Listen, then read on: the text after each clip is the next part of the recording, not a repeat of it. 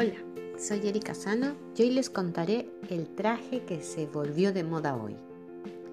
Me considero una persona que le gusta leer temas relacionados al ser humano visto desde muchos ángulos, entre ellos como ciudadano y el comportamiento que logra en diferentes escenarios. Así que recordaba un artículo sobre el traje que se usaba en las oficinas europeas, más o menos hasta principios de este año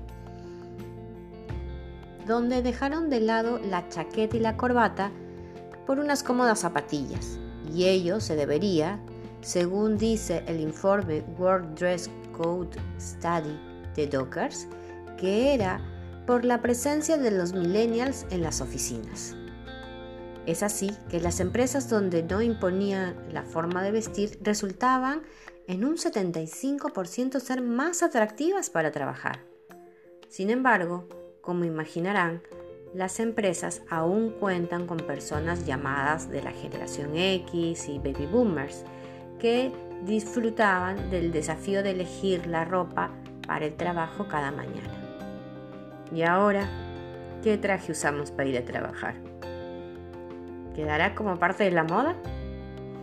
Las investigaciones de IE University de España revelan que la ropa deportiva se ha posicionado como sinónimo de moda haciendo este estilo casual, pero sobre todo como una indumentaria que se asocia psicológicamente a la salud. Imagínense, un aspecto de la vida que ha cobrado importancia este año en nuestras vidas.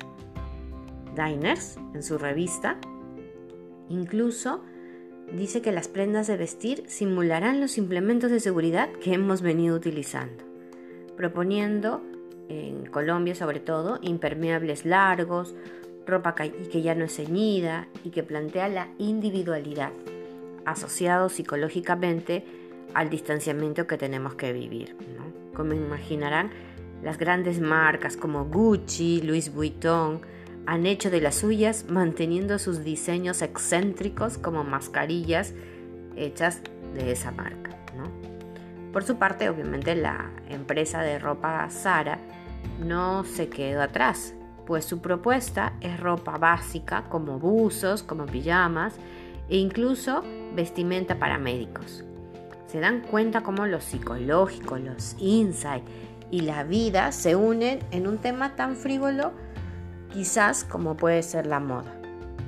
Claro, y ustedes dirán, ¿y ella qué tiene puesto?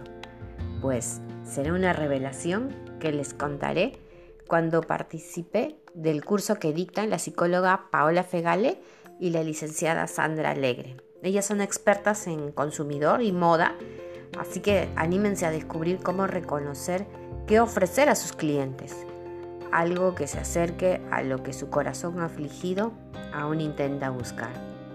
Ellas dictarán un curso que se llama Estrategias frente al nuevo consumidor post-COVID. Si quieren más información, búsquenme. Soy Erika Sano y dirijo la consultora Enfoque. Hasta la próxima. Ah, y si quieren saber luego cómo llegar a esos clientes, se los contaré en mi próximo podcast, El traje de hoy.